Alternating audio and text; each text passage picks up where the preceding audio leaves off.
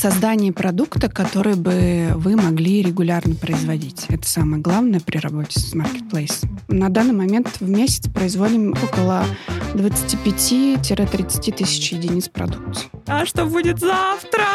Оффлайн, мне кажется, будет повышать уровень доверия к бренду.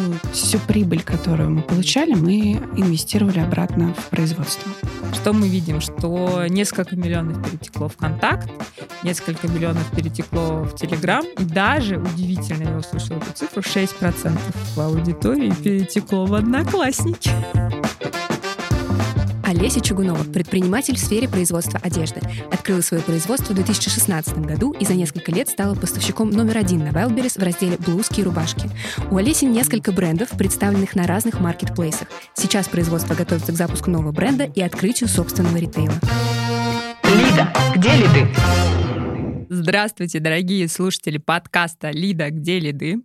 И в одном из недавних выпусков мы вместе с Ильяной говорили, что очень верим в российских дизайнеров. И вот сегодня у нас в гостях Олеся Чугунова.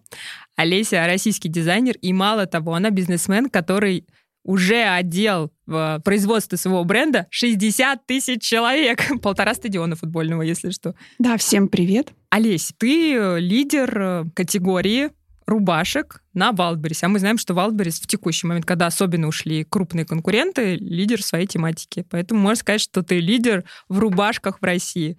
Да, так как Wildberries является самым крупным маркетплейсом да, у нас в России, то да, можно я думаю, что смело заявить, что мы являемся лидером не только на этом маркетплейсе, но и в целом в России, в центральном регионе, в других регионах.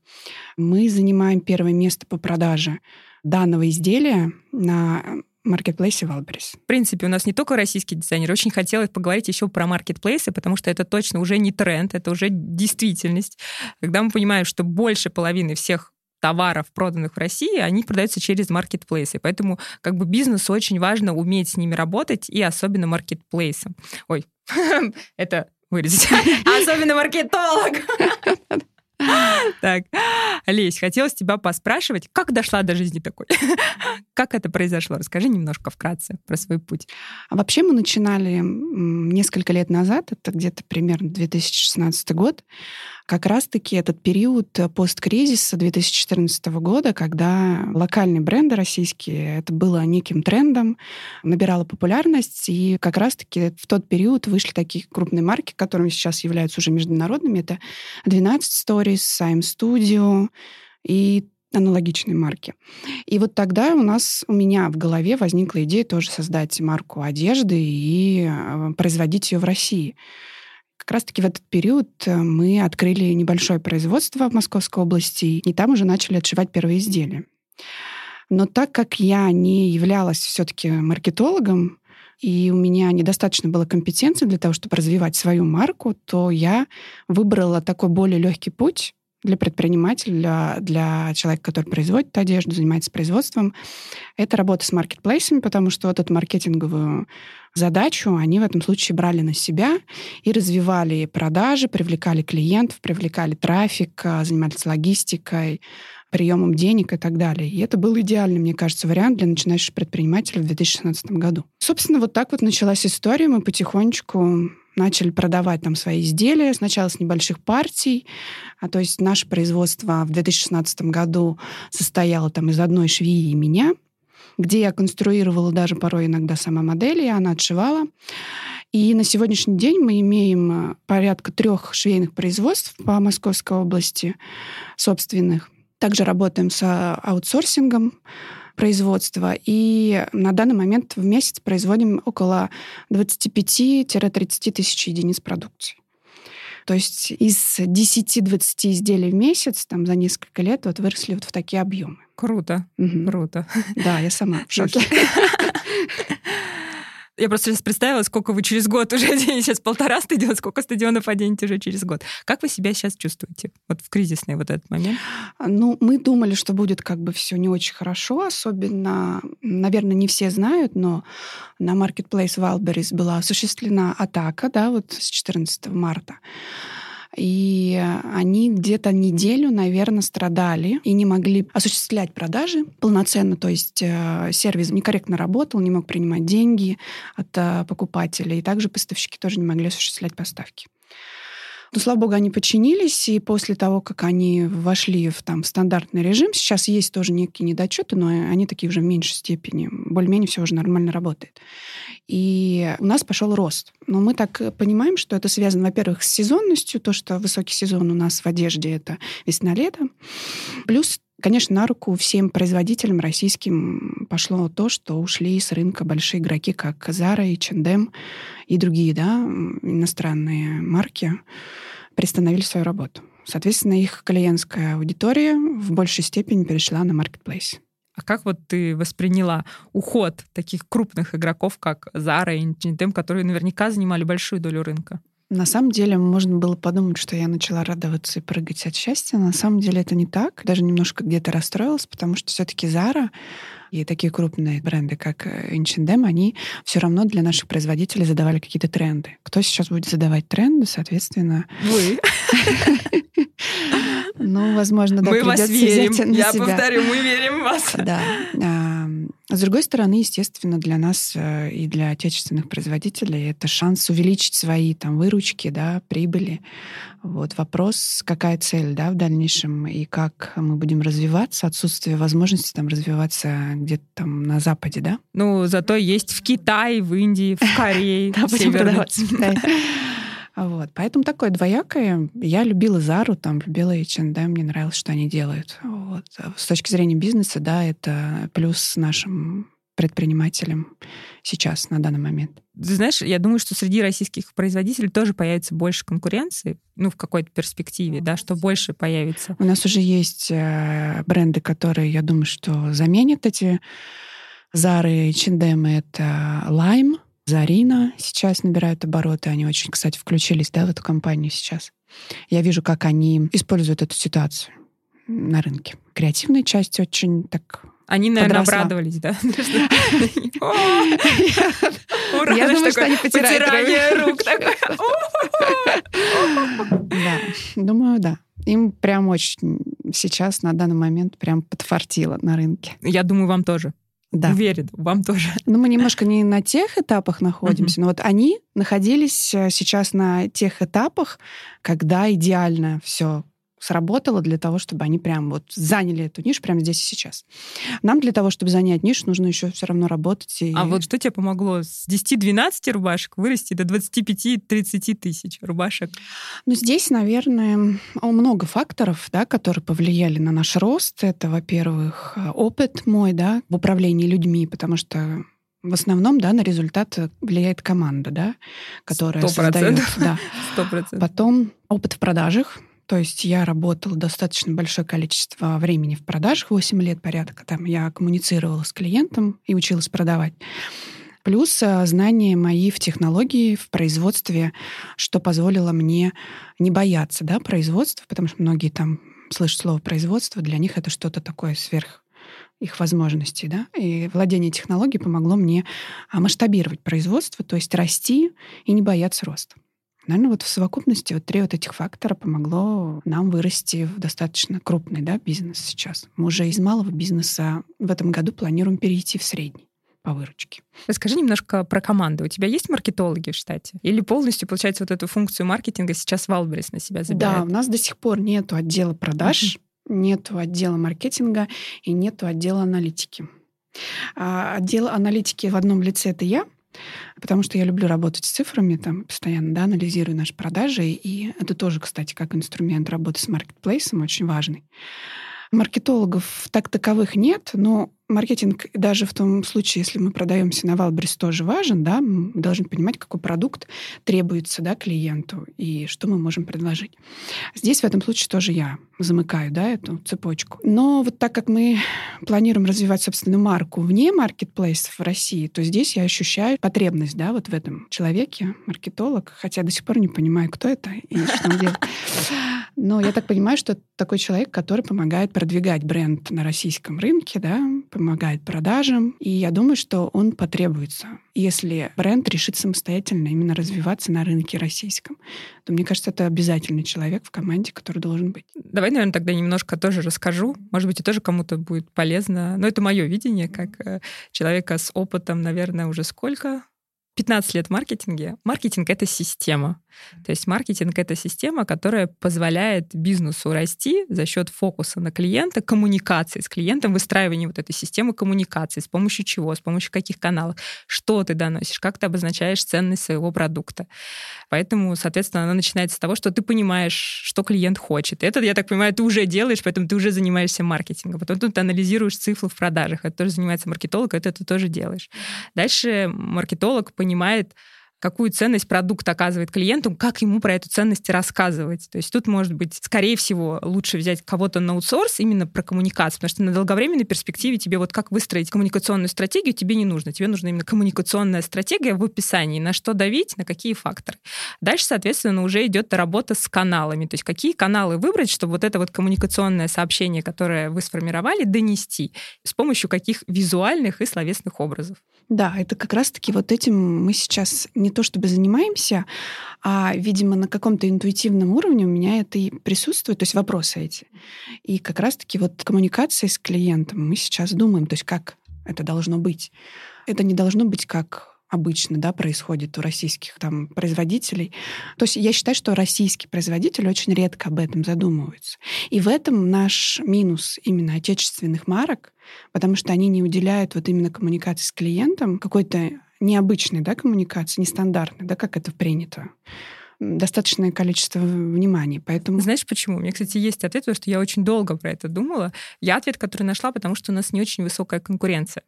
Возможно, то есть да. в обычной истории, то есть если взять европейский или американский рынок или японский, там его бизнеса так много и так много конкуренции, что ты не можешь себе позволить как бы не заниматься отстройкой именно в маркетинговом поле. А у нас многим производителям достаточно, правда, хорошо и круто делать, ну, к примеру, вот на маркетплейсах, то есть фокусироваться только на продукте, и тебя найдут, потому что, например, конкурентов нет.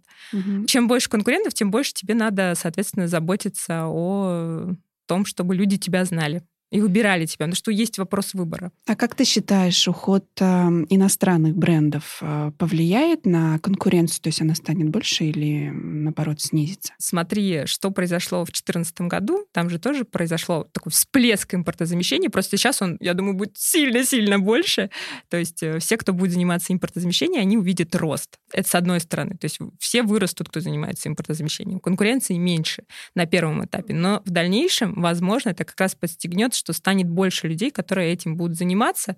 В принципе, денег, которые будут на российскую часть, там производителей будет больше, что часть из них... Ну, во-первых, они могут вернуться, что мы не знаем. Да, да кстати, Зара просто закрыла магазин. Да, да. Не как минимум сейчас точно надо пытаться эту долю максимально забирать. Ну, среди нашего полуклиентов, тех, кто я вижу, у кого ушли крупные иностранные конкуренты, они все пытаются, пока они не вернулись, эту долю забрать себе. Ну да, это и естественно, и логично, потому что ниша освободилась, ее нужно заполнить. И кто сейчас воспользуется этим моментом, я думаю, что, как мы знаем, например, все наши российские там люди, которые там в Форбсе да, находятся, это выходцы как раз-таки из кризиса, когда они начинали именно в этот период.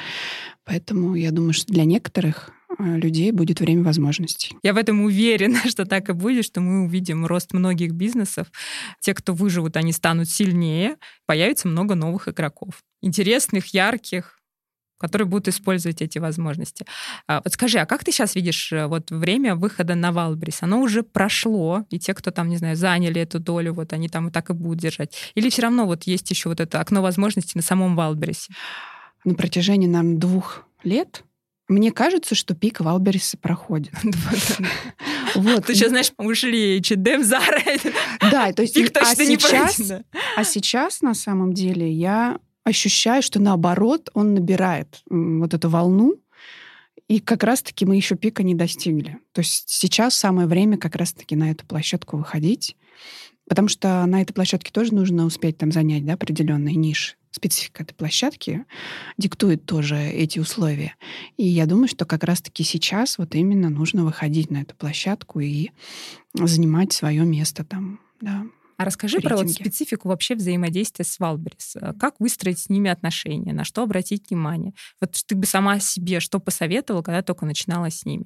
А, я бы себе посоветовала, если мы говорим про специфику инструментов, да, продвижения на этой площадке, то я бы рекомендовала бы всем, кто планирует и задумывается о, о сотрудничестве да, с маркетплейсами, создание продукта, который бы вы могли регулярно производить. Это самое главное при работе с маркетплейсом большом количестве или просто регулярно? В количестве, которое нужно будет потребителю. Самая главная ошибка, которую совершает селлер, да, выходя на эту площадку, они выводят а, товары, которые потом очень сложно произвести. А специфика именно Wildberries, ну и не только Wildberries, но и других маркетплейсов, она заключается в том, что товары, которые мы загружаем на эту площадку, они участвуют в рейтинге в каталоге. И этот рейтинг, он нарабатывается не сразу, по мере продаж, а, по мере наличия отзывов да, в этой карточке товара. И таким путем продвигается вверх. И существует такая ошибка поставщика, когда они производят, например, какое-то небольшое количество продукции, загружают на эту площадку, продают ее, а дальше то есть карточка набирает определенное количество рейтинга, она поднимается в каталоге, а дальше, после того, как она уже набрала какой-то определенный рейтинг, а дальше они не могут просто допоставить этот товар и дальше его продавать, потому что нет возможности произвести повторно. Вот это вот самая основная ошибка поставщиков — производить товар, который не имеет возможности допоставки.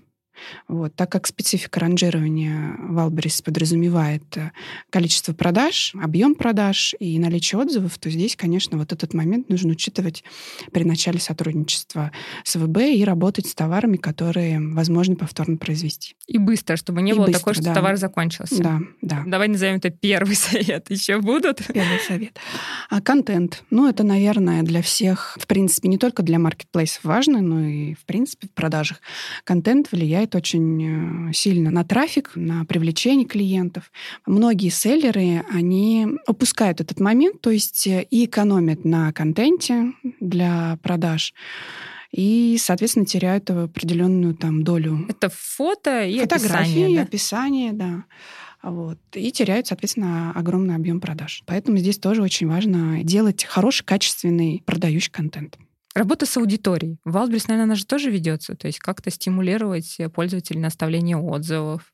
Да, да, ну это естественно. Все стандартные инструменты, да, в рознице, когда мы самостоятельно продаем. И когда мы продаем на маркетплейсе, они, в принципе, идентичны, да. Мотивировать э, клиентов писать отзыв. Упаковка товара, которая мотивирует э, создавать там контент UGC контент, как это сейчас принято говорить. То есть э, там какие-то вкладыши в упаковку, которые мотивируют, да, ставить отзыв, сфотографировать и так далее. Что вы делаете вот в плане UGC контента? Мы на самом деле только сейчас начали об этом задумываться. Воспользовались услугами коммуникационного агентства, которые нам это сейчас все разрабатывают. Да, потому что по мере там роста мы начали изучать разные инструменты да, привлечения и увеличения конверсии. И вот как раз-таки э, полгода только назад узнали, что существует вот такое понятие, и его можно мотивировать как UGC-контент и повысить узнаваемость бренда бесплатно. Вот, и начали думать об этом. Но здесь, конечно, большую роль имеют э, навыки собственника, да, если это мы говорим про самостоятельное создание, именно креатива. Вот у меня с креативом не очень все хорошо, поэтому вот мы сейчас работаем с креативщиками именно на аутсорсе и занимаемся именно созданием. Знаешь, мне очень откликнулся такой один миллиардер, есть из списка Forbes, и я была на его мероприятии, где он выступал, и он говорит, чем отличаются крупные бизнесы от бизнесов, которые бы крупными стать не смогли. Потому что, по сути, как бы бизнес — это когда ты обрел какую-то компетенцию и смог ее масштабировать. Вот что отличает бизнесов, которые там обрели эту компетенцию и смогли масштабировать только до среднего уровня, а до крупного. И он говорит, я вижу только одно отличие. Это то, что бизнесмен на среднем уровне учится делегировать то, что он не умеет, и принимать эту помощь. Не надо думать, что ты самый крутой адвокат, не надо думать, что ты там самый крутой креативщик. Хотя многие бизнесмены, я знаю таких, они такие, у меня прекрасный визуальный стиль, я сам вам сейчас все скажу. Но ты же делаешь не для себя, ты же делаешь для аудитории, и поэтому должен своей аудитории сделать так, чтобы ей хотелось купить. Поэтому, мне кажется, это очень правильное решение, как бы, ну, для бизнесмена, в принципе, не думать, что он во всем там самый крутой, а опираться, естественно, на свои сильные стороны, но подключать профессионалов во всем, что не является твоей прямой компетенцией. Вот я, например, моя прямая компетенция, например, делать маркетинг. Все, что не к маркетингу, все отдавать на аутсорс. Вот. И подключать лучших профессионалов и с рынка, как сотрудников, и на аутсорс, как с других компаний. Да, я полностью согласна, но здесь есть такая проблема. Не все предприниматели могут э, объективно оценить свои компетенции. Кто-то, например, думает, что он может создавать прекрасный визуал, хотя по мнению там аудитории это не так. И здесь, конечно, важно объективно оценивать, да, что ты умеешь делать хорошо, что нет, и делегировать. Но в моем случае делегирование всегда вызвано не моим сознательным решением, а такой некой безысходностью, когда у тебя нет времени этим заниматься, а этим нужно сделать. И вот в этом случае тогда, в большинстве, наверное, случаев я делегировала. Еще такой момент, что чем мне нравится заниматься, например, там, аналитикой, я люблю заниматься цифрами, то я до сих пор этот процесс не делегировала в своем бизнесе. А все остальное, производство, контент, коммуникационные какие-то стратегии, то здесь я, соответственно, отдаю профессионалам, потому что это мне не совсем интересно. Вот коммуникация мне интересна, я сама обучаюсь сейчас, но я не планирую это делать сама. Ну, Может чтобы быть, ты могла грамотно это делегировать. Да, да. На что опираться в этом делегировании? Да. Для ну, этого. то есть, да, чтобы делегировать, опять же, да, для того, чтобы делегировать операционку, ее, во-первых, нужно создать, как говорит мой наставник по бизнесу, у меня он тоже есть. То есть нужно понять эти все процессы, а потом делегировать. Да. Ну, вот это вот точно. идеальная схема, да. да. Как выглядит аналитика на Валберис? На что ты смотришь? И как давно начала смотреть? Прям с самого начала бизнеса? Или в какой-то момент это вызвало необходимость? Так как наш бизнес рос э, за счет э, оборотных средств, то есть у нас не было внешних инвестиций. Мы просто реинвестировали, наверное, полтора года, даже больше, собственные средства, то есть всю прибыль, которую мы получали, мы инвестировали обратно в производство то анализировать цифры это было автоматически обязанностью моей для того, чтобы эффективно их использовать. И, соответственно, а, анализировали мы с помощью тех цифр, которые дает сам Marketplace внутри кабинета. У них очень прозрачная аналитика, очень достаточно объемная для того, чтобы получить все цифры, которые тебе нужны для там, построения плана по финансам или там по производству. Это, кстати, единственный маркетплейс, который делится такими данными в таком объеме. Поэтому я думаю, что у них такие обороты, и поэтому они первые, кстати. Мне кажется, это одна из причин, почему Wildberries лидирует среди там Озона и Lamoda. Но Озон, кстати, подтягивается. В принципе, он тоже дает очень много информации, который позволяет поставщикам анализировать и эффективно использовать и деньги, и э, загружать производство и так далее. Поэтому с самого начала аналитика — это наше все. Да, но аналитика в любом бизнесе, ну, для того, чтобы расти, и эффективно, опять же, использовать э, оборотные средства, здесь анализ обязательно. Я не представляю бизнеса, который бы существовал без анализа продаж. Ну, ты знаешь, э, одна из главных ошибок э, начинающих предпринимателей — это кассовый разрыв. Как думаешь, почему он возникает? Да, кстати, Потому меня... что они смотрят на цифры. Меня тут спросили дать три совета предпринимателям, и один из советов — это профилактика кассового разрыва, потому что я это сама проходила, и это было огромной болью, да, до того времени, пока мы не начали анализировать цифры, показатели и планировать эти деньги уже на период. У меня тоже, знаешь, у меня на первом месте это вот любой совет любому предпринимателю, смотрите за своими финансами первые. Потому да. что кассовый разрыв — это очень болезненно. Потому штука. что вот есть такая статистика, что 95% бизнесов, стартапов, они умирают там на первом полугодии да, развития. Я считаю, что основной причиной это как раз-таки кассовый разрыв, тире долина смерти, как ее принято называть, которую не могут пройти именно предприниматели, которые только начали бизнесом заниматься. И вот на этом этапе они, соответственно, разоряются, закрываются и так далее. А какие еще два совета предпринимателю? Что касается маркетплейсов, да, это думать не о продукте, а о клиенте. Угу. То есть а, какие потребности есть у клиента, что ему нужно. То есть главное для него цена или качество на данный момент. Третий совет — брать и делать. Угу. То есть можно страдать долго, что все плохо, а можно просто начать что-то делать, прямо сейчас. Не стоит думать, просто нужно начать что-то делать. Ты не читала книгу Оскара Хартмана «Просто делай» называется? Не читала? Мне кажется, это вся книга, она про это. Просто бери и делай. Я одну книжку начала читать, которая мне очень понравилась. Я рекомендую, кстати, ее для ваших слушателей. Она называется «Номер один». Игорь Ман, да, я да. читала. Немного там инсайтов оттуда я подчерпнула. Ну, они такие, конечно, абстрактные, но все равно я считаю, что нужно каждый день быть лучшей версией себя, и тогда будет рост. Мы на самом деле работаем по этому принципу. Для меня важно, чтобы наша выручка там из месяца в месяц была чуть хотя бы на сколько процентов больше, чем в предыдущем. И мы к этому стремимся, все наши инструменты и все наши планы построены на основании этого. Давай вернемся к маркетплейсам. Скажи, пожалуйста, вот ты же на нескольких представлена. На каких и в чем видишь отличия? Я представлена на самых э, основных маркетплейсах. Это Озон, Wildberries и Ламода. У них есть принципиальное отличие. Wildberries является лидером да, по продажам одежды в категории одежды на, в России, в принципе, и в странах СНГ. А Ламода, здесь важно понимать, что аудитория у Wildberries и Ламоды, и у Озон, она совершенно разная. То есть это и ценовой сегмент, и территориальность э, этой аудитории Давай тоже. расскажи нам, в чем отличие, да? мы -то...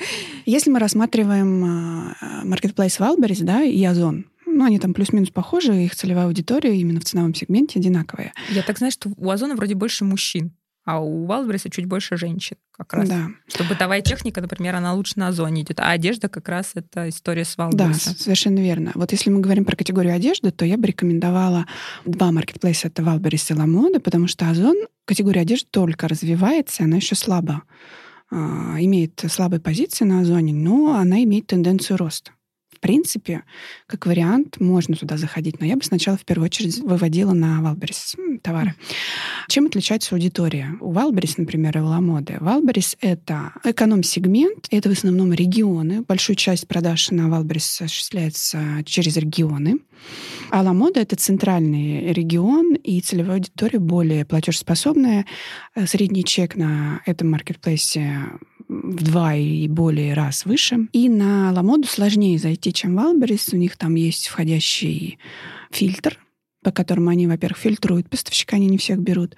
А еще количество артикулов. То есть для входа это, по-моему, порядка 50 сейчас. Могу ошибаться. Вот когда мы заходили год назад, было 50 артикулов. То есть нужно сразу 50 артикулов произвести для того, чтобы зайти на эту площадку. Продажи которые совершает Ламода там, по отношению к Wildberries, они в десятки раз ниже. Полярно но маржа, отличается. наверное, выше. Маржа выше, да, но количество продаж меньше. Я рекомендую на эту площадку выводить какие-то премиум товары высокого качества.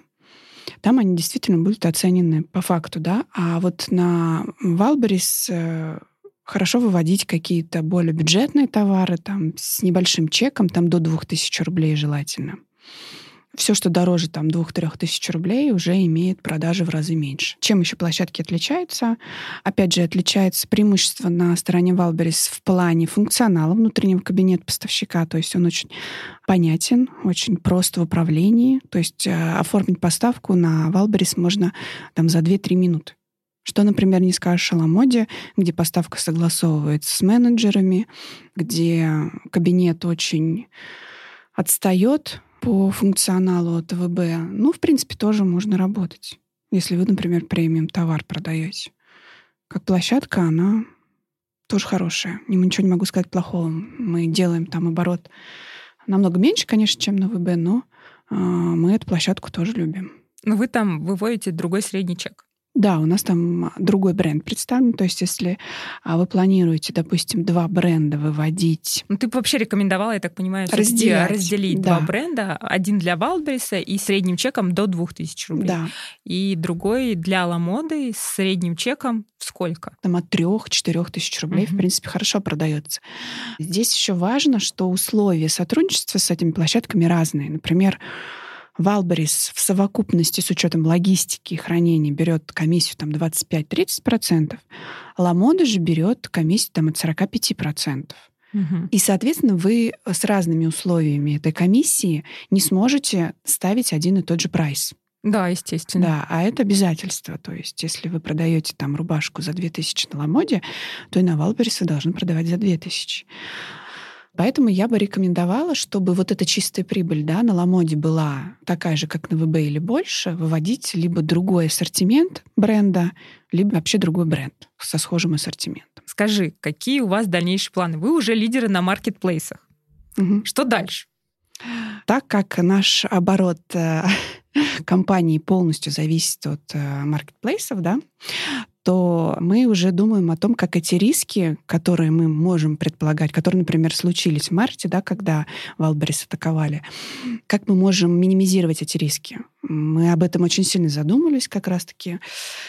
И думаем сейчас над развитием собственных каналов продаж и развитием собственного бренда на российском рынке не за счет маркетплейсов, а за счет своего ритейла офлайн и интернет-ритейла в том числе. С чего ты хочешь начать? Мы сейчас работаем над а, креативной частью. Это создание концепции, создание визуала, создание коммуникации, как они должны быть э, с клиентом, создание продукта. И первое, что мы хотим, это освоить интернет-продажи собственные, там, это собственный сайт, другие какие-то каналы, и потихонечку переходить уже в офлайн. Мы впервые в этом году задумались об офлайне. А ранее, в период пандемии, да, что она нам показала, что онлайн, в принципе, рулит. Здесь, мне кажется, это очень правильный подход начать все-таки с онлайна, да. а потом... Офлайн, я думаю, что сейчас будет очень тоже актуален в связи Актуален. с настроением, вот этим всем, так как э, население все-таки наше будет испытывать, да, вот это недоверие ко всему.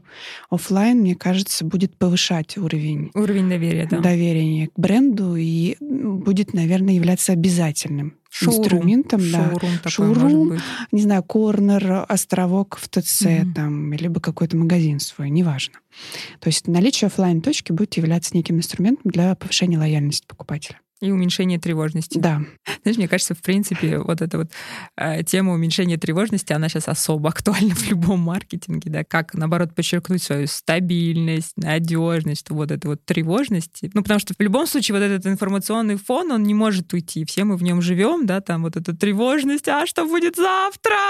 Вот. Поэтому, когда ты в чем-то подчеркиваешь свою стабильность, надежность, там, сколько лет я на рынке, что 60 тысяч рубашек уже там моих носят по всей России. Да, это актуальный да. тренд сейчас. Это как раз вот те, нужно с этим моменты, работать. которые, да, можно обозначать. Хотела спросить тебя о том, так как Facebook заблокировали, каким образом сейчас происходит реклама и куда вы перенаправили бюджеты рекламные, которые раньше там использовались именно через Facebook? Еще и Google. Знаешь, а, у нас, у нас вообще мы лишились э, половины рекламного инвентаря. Да, то есть, условно, как, какая стратегия сейчас вот для брендов одежды по рекламе вы считаете наиболее будет рабочая. Вот помнишь, я тебе последний момент говорила, что когда у тебя четко понятно, кто твоя аудитория, какой месседж ты ей несешь, что ты после этого уже приступаешь к настройке аналитики, потому что тут тебе аналитику надо будет настроить самостоятельно. Если в тебе ее сразу представили, то тут надо обязательно, это первый этап, без чего нельзя приступать к рекламе. То есть после того, как э, понятно, кто аудитория, понятно, какое ты ей несешь сообщение, в каких визуальных формах, э, следующий момент ты настраиваешь аналитику, чтобы когда начался трафик, ты смогла его анализировать. И следующий момент — это уже работа с каналом каналами. Мы, как рекламное агентство и как вообще маркетологи в России, э, лишились половину своего рекламного инвентаря. Э, с другой стороны, если до этого в России был Яндекс, а у Яндекса есть поиск, это огромное количество сайтов, где их стоит их рекламная сеть, и через которые можно крутить баннеры, тоже получать трафик, который будет конвертироваться в продажи. Был Google поиск и рекламный э, КМС, это контекстомедийная сеть Гугла, то есть тоже такой большой рекламный инвентарь. А, тут есть один маленький, наверное, плюс, что вот эти вот большое количество, десятки тысяч сайтов, на которых стоял э, КМС Гугла, они, как только все это началось, им же тоже хочется как бы есть, да, и получать деньги, они перешли в Яндекс. Поэтому рекламный инвентарь Яндекса расширился. То есть нельзя сказать, что Google, там, то, что ушел, это полностью весь Google мы потеряли. То, что относилось к КМС Гуглу, вот эти вот большое количество сетей, на которых стояла их система управления рекламой, они эти сайты перешли в Яндекс, поэтому рекламный инвентарь Яндекса увеличился. После этого был YouTube, где нет сейчас возможности. Да, он есть как бы в текущий момент, и это здорово, что мы можем еще смотреть, но рекламу там запускать мы не можем. При этом как бы есть точно Яндекс Видео, и раньше в медийном сплите всегда был не только YouTube, но был Яндекс Видео. Поэтому как есть некий аналог, где ты как минимум в видео тоже можешь запускать рекламу. Дальше что было? Facebook и Instagram. Как бы, по сути, трафик из Facebook и Instagram, он в Инстаграме все еще есть трафик. То есть падение всего пока на 30%. 160% аудитории все еще в Инстаграме есть.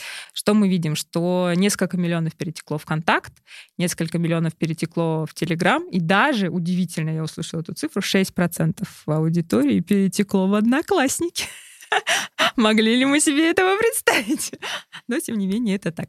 Поэтому во ВКонтакте. Во ВКонтакте хороший рекламный инвентарь в плане управления рекламой. То есть там в действительности хорошие, точечные а, настройки аудитории. Там нет пока еще всей той аудитории, которая была в Инстаграме. То есть что-то перетекло, несколько миллионов человек, но это далеко не то, что потерял там Инстаграм. Да, и плюс еще в Инстаграме по-прежнему остается часть аудитории.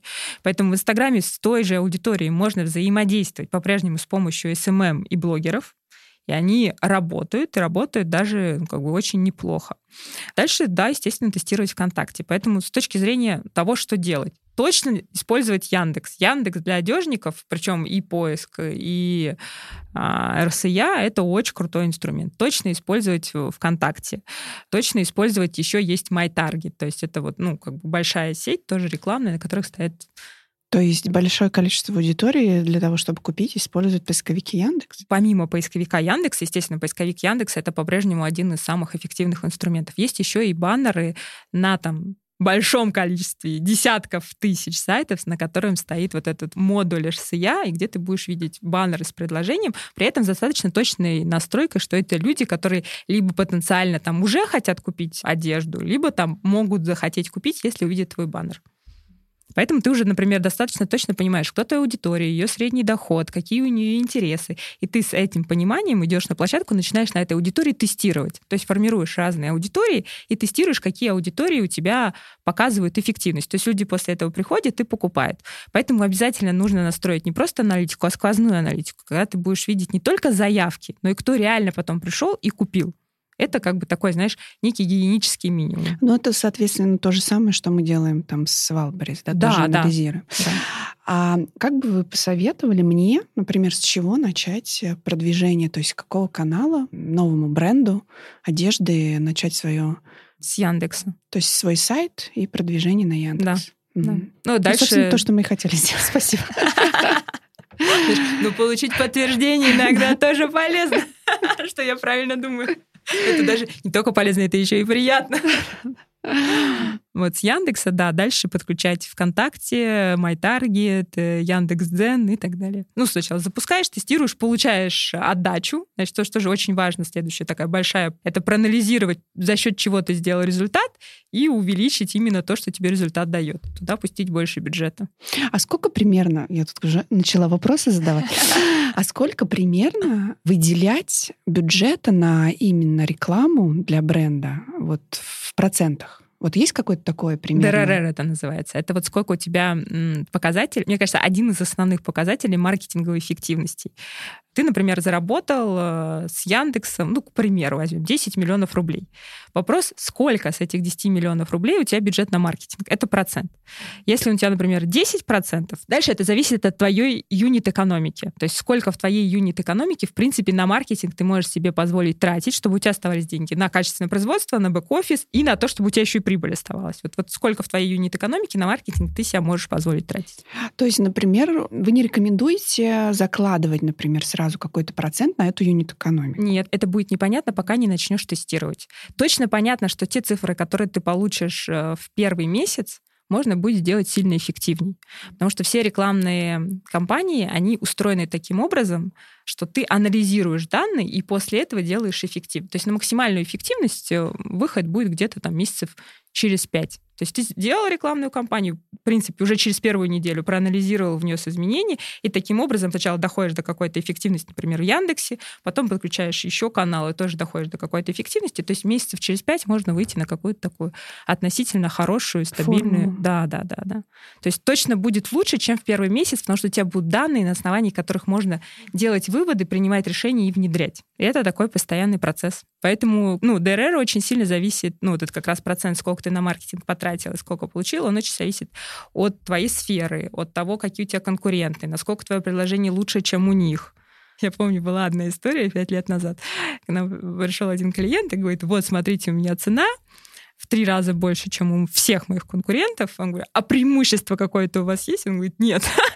Ну, как бы тогда мы не, не рекомендуем вам запускать рекламную кампанию, потому что это интернет. Там видно, с кем ты конкурируешь, видно, у кого какие цены, если у тебя вообще никакого там, либо сильного бренда, потому что люди зачастую как бы за бренд готовы платить больше, либо каких-то фактических характеристик, в чем ты сильнее. Если у тебя никакого преимущества нет, но при этом твоя цена там в несколько раз больше, ну ты не получишь просто продаж. Тебе даже смысла нет туда идти. Сначала работай со своим предложением, а потом уже да, я тоже полностью согласна, потому что можно иметь продукт хуже, но при этом, если ты работаешь над э, преимуществами, над упаковкой этого продукта, можно его продать дороже. Да, да. Ну, то есть еще есть лояльность к бренду, например. Вот, он тоже формируется определенным образом. Это тоже работа. Но с моей точки зрения, бренд это супер важно, и маркетинг всегда там делился и делится на перформанс-маркетинг. Это про то, что мы сейчас проговорили, там в том числе Яндекс, ВКонтакте, SEO и так далее, когда ты видишь прям результат в продажах и на как бы работу с узнаваемостью бренда. То есть вот именно рост узнаваемости среди аудитории, когда они выберут тебя, потому что твой бренд знают. И с моей точки зрения всегда правильнее сначала заниматься продажами, прям построить вот эту систему, когда ты будешь получать продажу, и уже на ресурсы, которые у тебя появятся, начинать их вкладывать в построение бренда. Потом заниматься только одним или другим, например, потому что были и другие ошибки, когда люди строят только бренд, да, и продажами вообще не занимаются. Mm-hmm. Это как бы ошибка. Это все-таки маркетинг, это комплекс и того и другого, это баланс. Но все-таки сначала надо сделать поток продаж и уже с ресурса потом вкладываться в знание бренда. Ну, собственно, наверное, как большинство и а. делают э, или Хотелось нет. бы. Ну, это логично, потому что на начальных этапах навряд ли у кого-то будет большие бюджеты вкладывать. Но хотя на самом деле вот у нас получилось как? Так как мы э, свои обороты сделали а, на маркетплейсах и развили их до определенного объема, да, который нам сейчас, в принципе, позволит вложиться и в маркетинг, и, соответственно, в продажи. И вот мне кажется, что это такая хорошая схема. То есть маркетплейсы стали для нас трамплином, возможностью создать свой бренд сильный на рынке, на российском, который, я думаю, что не будет там уступать каким-то уже известным брендам, там 12 Stories, Zara и так далее. Так обязательно и будет. Так обязательно и будет. Да. Олеся, что дает тебе энергию идти дальше, да, вот мечтать о большом? Ну, в первую очередь, это, естественно, вот наша схема, да, когда ты становишься лучше, когда ты видишь результат своей работы, этот результат растет, вот лично для меня это является таким неким стимулом, да, делать больше еще. Потому что если я прикладываю усилия больше, соответственно, я вижу результаты, и отсюда моя мотивация становится намного выше. Мотивируют меня, естественно, примеры на рынке, не только на российском, но и на западном рынке, да, примеры крупных, опять же, то же самое Zara. То есть если кто-то один там смог э, развить э, такую крупную марку, то в моем понимании, что я тоже могу. Да, да, конечно, вот. так и есть. Неважно, какие там исходные ресурсы были у тебя, а, но если это кто-то сделал, значит, ты тоже априори это можешь сделать. Да, то это уже возможно. Ну, на данный момент, учитывая наш оборот, да, я думаю, что для меня это вполне реально, там, занять нишу и а, создать что-то более глобальное, что-то крупное. Чем мотивироваться? Ну, мотивироваться, наверное, все-таки какими-то примерами в контексте людей, которые создали что-то действительно большое, сильное, стоящееся. Спасибо. Что пожелаешь нашим слушателям? Я всегда желаю, и, в принципе, сама иду по жизни с таким кредо, это делать то, что ты любишь, то, что тебя зажигает. То есть никогда не делать то, что не нравится, то, что заставляет тебя применять какие-то усилия, вот мне кажется, это самое важное, делать то, что ты любишь. Спасибо. Спасибо, что были с нами. С нами сегодня была чудесная, очень красивая и замечательная, очень вдохновленная и любящая свое дело Олеся Чугунова. Подписывайтесь на наш телеграм-канал Лида где лиды и слушайте наши выпуски. Всем пока, вам шикарного маркетинга и результативного.